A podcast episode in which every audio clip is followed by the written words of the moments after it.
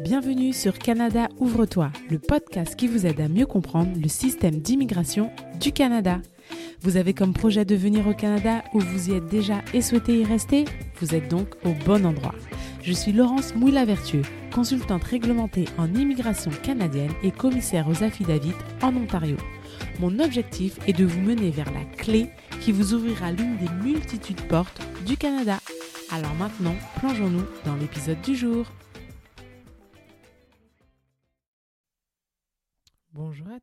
Et bienvenue sur ce nouvel épisode du podcast Canada Ouvre-toi.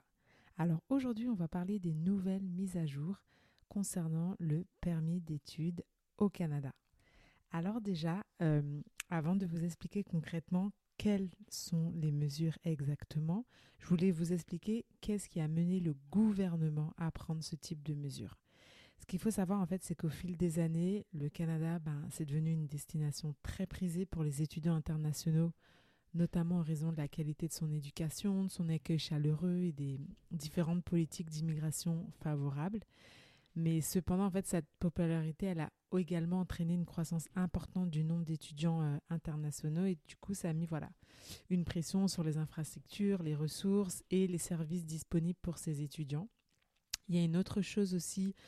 Euh, on dit que voilà que, que le, la, croissance du, du nombre euh, d'étudiants internationaux a eu un gros impact sur le marché de, de l'immobilier notamment dans les grandes villes comme euh, Toronto, Vancouver ou Montréal.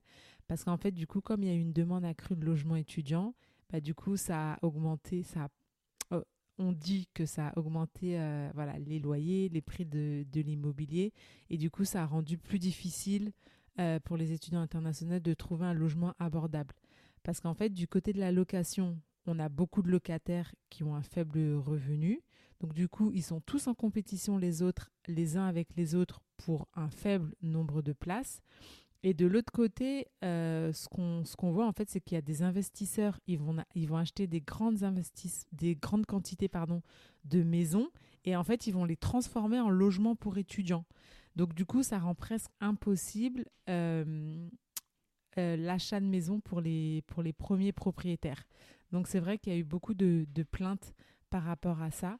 Et puis le troisième point aussi, c'est en rapport avec la fraude à l'immigration, parce qu'en fait, malheureusement, avec l'augmentation du nombre d'étudiants internationaux, bah voilà, il y a beaucoup de personnes euh, très malhonnêtes euh, qui en ont profité en fait pour exploiter le, le, système en fournissant de fausses informations ou en facilitant l'obtention frauduleuse de, de permis d'études.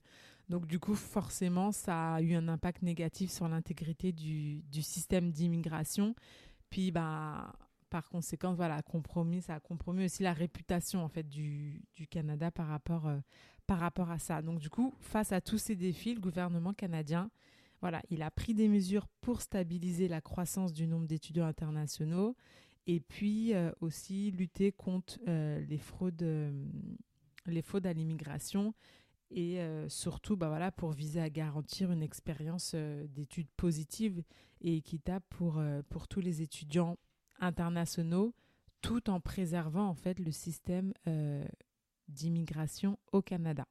Donc voilà, au moins ça vous donne un aperçu des raisons pour lesquelles le gouvernement a décidé de mettre en place plusieurs, plusieurs mises à jour sur le permis d'études. Euh, donc du coup, je vais, je vais passer à travers tout cela. Donc certaines ont été mises en place en fin 2023 et d'autres ont été mises en place en 2024.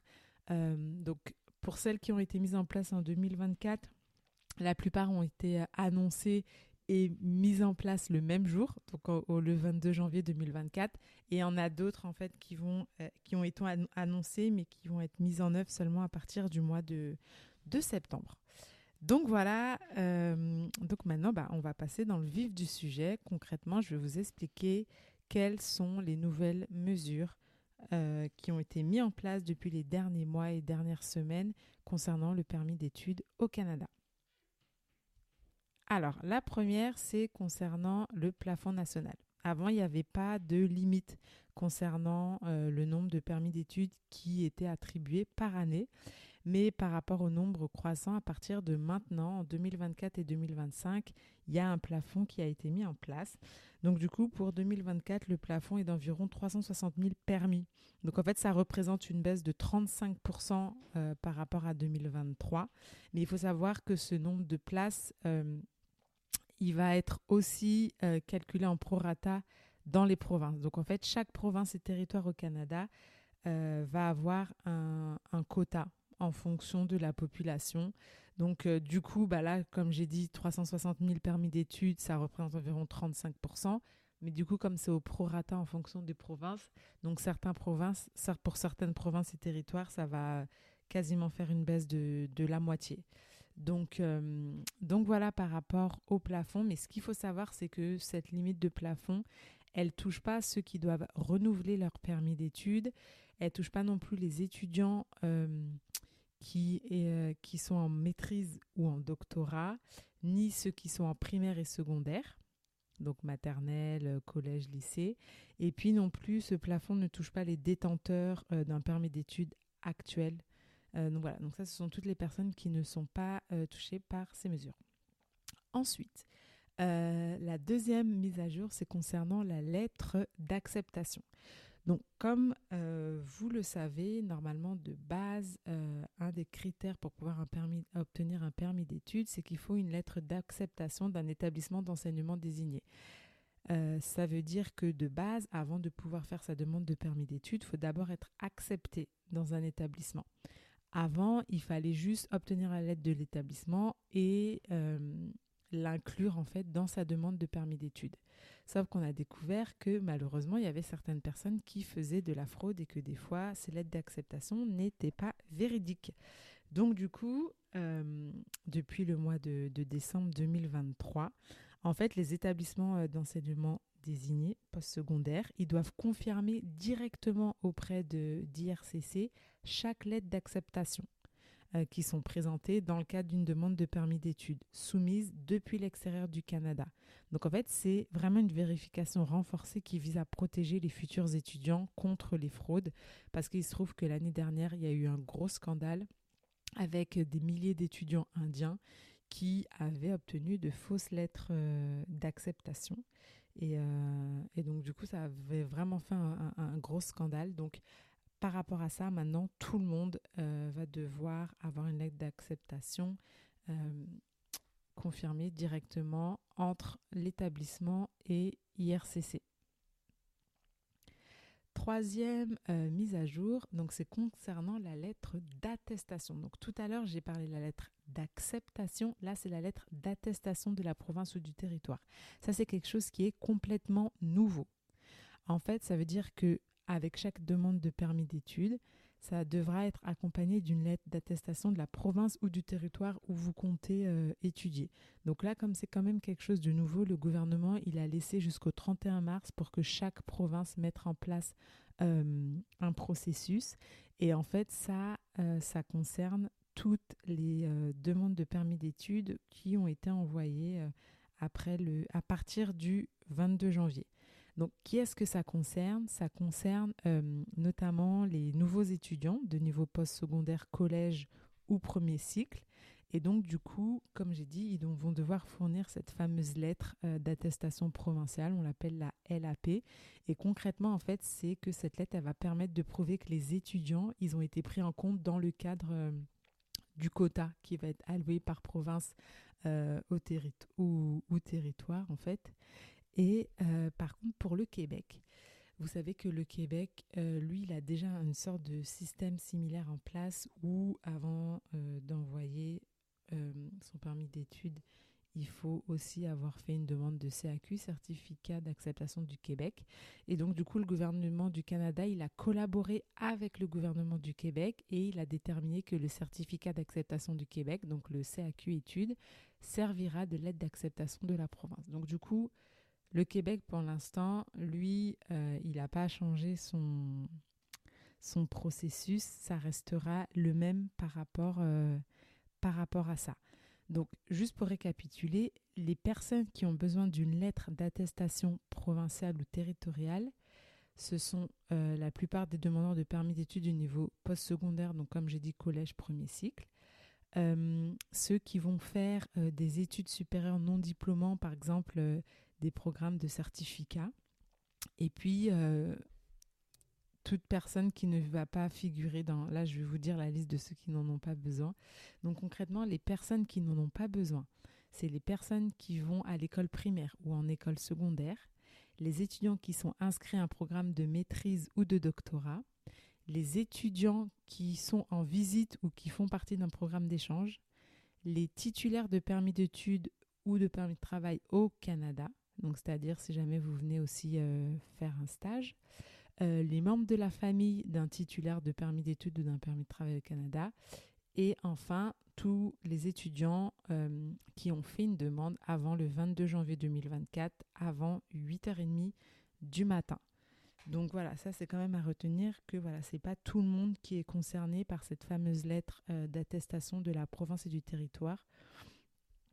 On s'attend à des retards par rapport à ça dans le traitement du demande parce que comme je l'ai dit, euh, les provinces, ont jusqu'au 31 mars pour se mettre d'accord, en sachant que euh, l'application de cette règle a été mise le 22 janvier. Donc concrètement, en fonction de la province où vous comptez étudier, entre maintenant jusqu'au 31 mars, ben, ça se trouve, c'est pas ça se trouve, c'est qu'il y a certaines demandes de permis d'études qui sont, qui sont notamment euh, en attente. Alors, la quatrième mise à jour, c'est concernant les exigences financières. En fait, depuis le 1er janvier 2024, euh, les exigences financières relatives au coût de la vie pour les demandeurs des permis d'études, elles ont été mises à jour parce que ça faisait une dizaine d'années que ça n'avait pas été mis à jour. Et donc, du coup, euh, le gouvernement a réalisé qu'il fallait euh, les changer pour mieux refléter le véritable coût de la vie, en fait, au Canada. Et du coup, ça a aidé aussi à prévenir la vulnérabilité et l'exploitation des, des étudiants. Donc en fait, euh, juste pour information, avant le 1er janvier 2024, euh, on devait prouver qu'il y avait un minimum de 10 000 dollars sur son compte bancaire de ressources disponibles pour pouvoir subvenir à ce besoin une fois arrivé au Canada. Et en fait, pour 2024, le demandeur, il devra prouver qu'il dispose d'au moins 20 635. Donc concrètement, ça, ça a doublé. Ça a ça, ça a doublé et il faut savoir que ces 20 635 dollars ne euh, tiennent pas en compte euh, de votre billet d'avion ni de la première année des droits de scolarité. Donc prenez bien ça en compte quand vous faites votre calcul parce que sinon vous pourrez voir votre, votre demande refusée. Et ce montant, en fait, à partir de maintenant, il va être vu chaque année. Donc chaque année, il va, euh, il va augmenter. Et puis ça, c'est le montant que je vous ai donné, c'est seulement une seule personne. Si vous comptez, euh, si vous avez une famille, enfants et euh, époux, épouse et conjoint de fait, bon bah du coup ce numéro, il va, euh, ce chiffre va augmenter. donc voilà, donc là concrètement, là ce que j'ai revu jusqu'à maintenant, c'est vraiment les conditions pour pouvoir faire sa demande de permis d'études. Là maintenant, on va penser à passer à des mises à jour concernant les avantages euh, ou les, on va dire, les conséquences d'avoir un permis d'études. Donc, par exemple, c'est qu'on peut bénéficier d'un permis de travail post-diplôme, euh, le permis ouvert pour les euh, conjoints et époux-épouses, et puis, par exemple, le, fait qu'on puisse travailler quand on est en tant qu'étudiant. donc, je vais commencer par le permis de travail post-diplôme. Donc ça, en fait, c'est une mesure qui a été annoncée, mais elle va être mise en place seulement à partir du 1er septembre 2024.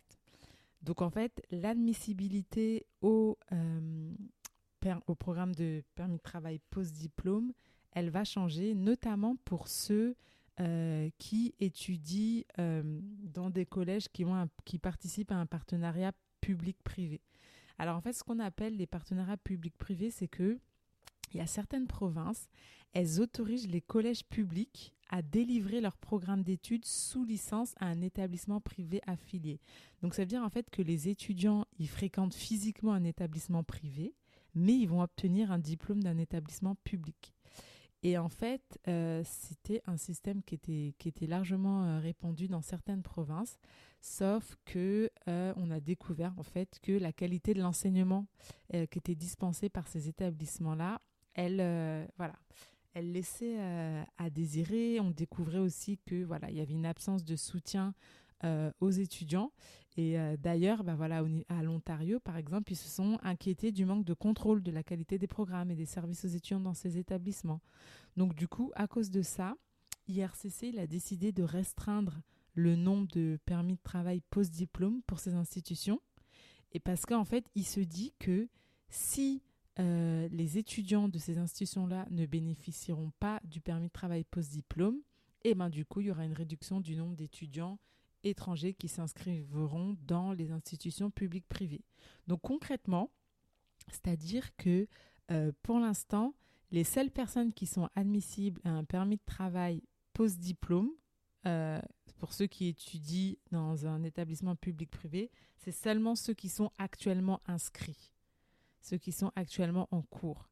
Mais tous les nouveaux étudiants qui vont s'inscrire à ce programme, bah, du coup, ils ne seront pas du tout euh, admissibles à un permis de travail post-diplôme. Donc ça veut dire que vraiment, faites attention quand vous comptez vous inscrire, quand dans le choix en fait de votre établissement, pensez sur le long terme. Si vous savez que vous voulez juste venir étudier et que vous repartez dans votre pays, bon, c'est pas grave. Mais si votre stratégie c'est que après les études, vous souhaitez avoir une expérience de travail au Canada, dans ce cas-là, faites très attention dans le choix de votre établissement parce que, comme on vient de le spécifier, si vous comptez euh, étudier dans un établissement qui a un partenariat public-privé, malheureusement, vous n'aurez pas droit à un permis de travail post-diplôme. Donc c'est quelque chose que vous devez vérifier dès le début quand vous commencez vos recherches d'établissement. N'hésitez pas à demander à l'établissement est-ce que c'est quel type d'établissement c'est? Est-ce qu'ils font public-privé ou pas? Parce que du coup, ça peut avoir des conséquences euh, dans votre stratégie d'immigration à long terme. Euh, l'autre chose qui va changer aussi euh, dans les personnes qui pourront être éligibles au permis de travail post-diplôme, c'est que maintenant, les diplômés des programmes de maîtrise et doctorat, en fait, ils pourront bientôt demander de maîtrise, pardon, ils pourront bientôt demander un permis de travail valide pendant trois ans. Donc, parce qu'en fait, en ce moment, euh, ont déterminé la durée d'un permis de travail post-diplôme en fonction de la durée des études. Par exemple, si vous étudiez pour huit mois, on vous donnait un, permis de travail pour huit mois. Si vous étudiez pour un an, vous donnez un permis de travail pour un an. Et si vous étudiez pour deux ans et plus, on vous donnait un permis de, travail post-diplôme pour trois ans. Et donc, du coup, maintenant, ça a changé. Donc, en fait, à partir du moment où vous étudiez une maîtrise, même si euh, c'est 22 mois, donc ce qui fait moins de deux ans, et ben du coup, vous pourrez quand même obtenir un, permis de travail post-diplôme d'une durée de trois ans. Donc ça, euh, concrètement, là aussi, ça veut dire que dans le choix euh, de vos études, faites bien attention parce qu'en fait, le, ce permis de travail post-diplôme, vous pouvez l'obtenir seulement une fois. Donc, euh, si vous décidez euh, de le faire tout de suite et qu'en fait vous réalisez que vous voulez refaire une maîtrise après, bah, vous ne pourrez pas l'avoir une deuxième fois. Donc là aussi, concrètement, c'est penser stratégique euh, dans votre démarche d'immigration. Ne pensez pas à, à court terme. Voyez vraiment sur le long terme. Alors, sixième mesure, Là, c'est par rapport à l'admissibilité au permis de travail ouvert pour les époux et les conjoints de fait des étudiants étrangers. Donc concrètement, en fait, de base, euh, quand vous, avez, vous bénéficiez d'un permis d'études au Canada, votre euh, conjoint, conjointe et époux, épouse euh, pouvait bénéficier d'un permis de travail ouvert. Donc du coup, c'était vraiment un, un, superbe avantage et ce permis de travail ouvert, il avait la même durée que votre permis d'études. Sauf que maintenant, les choses ont changé. Donc concrètement, maintenant, les seules personnes euh, qui peuvent bénéficier d'un permis de travail ouvert, c'est seulement les époux, épouses et conjoints de fait des étudiants qui sont inscrits à des programmes de maîtrise et doctorat et à des programmes d'études professionnelles. Et euh, là, pour l'instant, ils n'ont pas encore mis de date. Ils disent juste dans les, dans les semaines à venir. Mais concrètement, ça veut dire que si euh, si vous étudiez dans un programme de premier cycle ou dans des programmes euh, collégiaux, et eh ben du coup votre époux, épouse ou conjoint de fait ne pourra pas bénéficier d'un permis de travail ouvert. Donc vous voyez à quel point c'est important de, de bien réfléchir au moment où vous inscrivez parce que voilà, euh, si vous inscrivez un niveau concrètement moins que maîtrise, de 1, vous ne pourriez pas bénéficier d'un permis de travail post-diplôme et de 2, votre partenaire ne bénéficiera pas d'un permis de travail ouvert. Donc il y a beaucoup de restrictions qui sont en train de, se mettre en place par rapport à cela. Et puis ensuite, euh, la dernière mise à jour que je voulais vous dire, euh, c'était par rapport aux 20 heures par semaine. Donc de base, euh, un permis d'études autorise à travailler jusqu'à 20 heures par semaine au et hors campus selon les permis de travail. Et donc, en fait, euh, temporairement, le gouvernement avait levé cette limite. Donc, les, les, étudiants pouvaient travailler à temps plein en même temps que leurs euh, études jusqu'au 30 avril 2024. Et puis du coup, on peut le comprendre parfaitement parce que du coup, certains étudiants, bon bah, ils sont en situation précaire et du coup, ils ont besoin de travailler pour pouvoir couvrir leurs dépenses. Mais en même temps, on disait que voilà, travailler autant, ça peut aussi euh, risquer de compromettre euh, leurs études. Donc du coup, là, le gouvernement, en ce moment, il est en train de d'examiner les, les, options. Donc là, la, limite de pouvoir travailler euh, de manière illimitée, elle s'arrête au 30 avril 2024. Mais le gouvernement, il est en train de voir si soit il peut prolonger la limite des heures de travail hors campus, euh, notamment à, à 30 heures par semaine, ou soit en fait il reste à 20 heures. Donc on va voir comment ça va se passer euh, dans les prochaines semaines ou mois, quand est-ce qu'il y aura une annonce euh, par rapport à ça? Mais concrètement, voilà, c'était c'était toutes les mesures qui avaient été prises ces, mois, ces derniers mois et semaines au niveau du Canada. Donc, je vais juste vous les récapituler. Donc, il y a maintenant un plafond national de 300, environ 360 000 permis d'études en 2024. Et euh, ce plafond va être, euh, il est plafonné pour deux ans. Et donc, du coup, ça va être revu en fin 2025. Maintenant, les lettres d'acceptation, euh, elles doivent être confirmées par les établissements directement auprès d'IRCC. La troisième mesure, c'est qu'à partir de maintenant, il faut aussi une lettre d'attestation de la province ou du territoire où vous allez euh, vous installer. Les exigences financières pour une personne sont passées de 10 000 à 20 635 dollars et ça ne comprend pas les frais de voyage, donc le billet d'avion et la première année des droits de, scolarité. La cinquième, c'est que pour pouvoir euh, obtenir un permis de travail post-diplôme, euh, il faut être au niveau de, de maîtrise et que les personnes qui étudient auprès d'un établissement public-privé ne pourront pas bénéficier euh, d'un permis de travail post-diplôme. La sixième mesure, euh, c'est que seuls les époux et épouses conjointes de fait des étudiants inscrits à un programme de maîtrise et doctorat et des études professionnelles pourront bénéficier euh, d'un permis de travail ouvert. Et enfin, la levée de la limite de 20 heures par semaine euh, va se terminer le 30 avril 2024. Donc voilà, donc du coup, ce sont toutes les nouvelles mesures qui ont été mises en place pour le permis d'études. Et puis du coup, je voulais aussi vous partager euh, les différentes réactions face à ces annonces. Euh, parce que voilà, forcément, tout ça, ça va avoir des impacts et les différents acteurs, en fait, ont réagi. Donc, par, exemple, au niveau des établissements, il y a pas mal d'établissements, notamment des collèges, euh, qui sont vraiment inquiets parce qu'en fait, ils pourraient faire faillite parce que pour certains d'entre eux, en fait, jusqu'à 90% de leur clientèle est actuellement euh, des étudiants étrangers. Donc vous pouvez bien imaginer euh, l'impact financier que cela pourrait avoir, surtout que ce qu'il faut savoir, c'est que les étudiants étrangers, en général, ils payent 3 à 4 fois plus que les résidents permanents et les, et les Canadiens. Donc du coup, ils, font vraiment tourner euh, une bonne partie de, de l'économie. Et puis il y a aussi eu des réactions, des réactions de la part des provinces. Donc par exemple, euh, au Nouveau-Brunswick, la ministre de l'Éducation postsecondaire et ministre de l'Immigration, Arlene Dunn, bah, du coup, elle a vu ça un peu de, de manière négative, cette histoire de, de plafond, parce qu'en fait, elle estime que les nouvelles mesures d'IRCC, elles sont injustes, parce que ce ne sont pas toutes les provinces qui ont rencontré des problèmes causés par les étudiants internationaux, les fraudes, ce genre de choses, mais que voilà, euh, tout le monde a été mis dans le même bateau et que tout le monde doit supporter les mêmes conséquences sous l'influence de ces nouvelles mesures. Il y a aussi la province du Manitoba aussi qui s'inquiète des nouvelles limites imposées au permis d'études.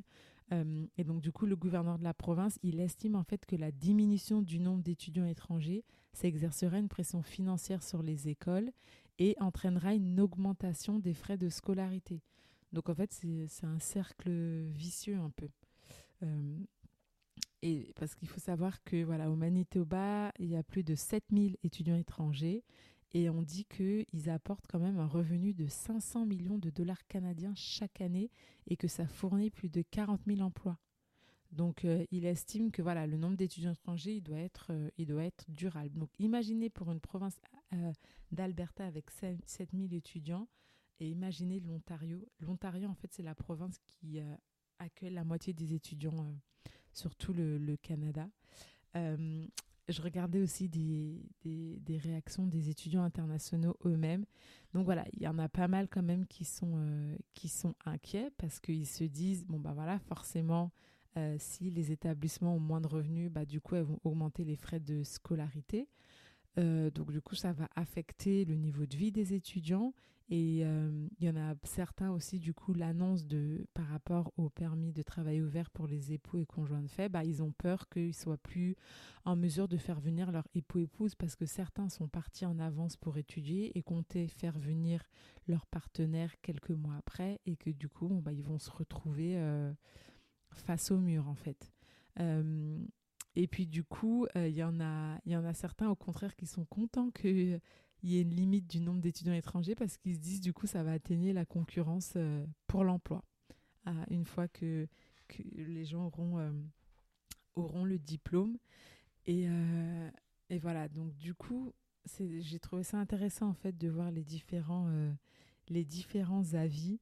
mais certains en fait sont aussi inquiets parce que l'accent a été mis pour mettre en priorité les personnes qui étudient au niveau de maîtrise et doctorat, mais cela va pas forcément régler le, le problème de la pénurie de main-d'œuvre. Parce que euh, le Canada, en ce moment, il a désespérément besoin de travailleurs de la santé, euh, des gens dans le domaine de la construction, parce que voilà, on a une pénurie de, on a une crise immobilière, donc il faut construire plus de maisons, donc il faut des gens dans la construction. On a aussi besoin d'éducateurs dans la petite enfance, des chauffeurs routiers, et tout ça, ce sont pas des personnes qui étudient au niveau euh, master et doctorat. Donc en fait, ils disent qu'il y aura quand même une, euh, quand même une, à terme, il y aura un, un décalage en fait. Il y aura un décalage par rapport euh, à ça. Surtout qu'en général, ils disent que les établissements d'enseignement professionnel réglementés forment principalement des étudiants nationaux et ça représente moins de 10% des, permis d'études en fait.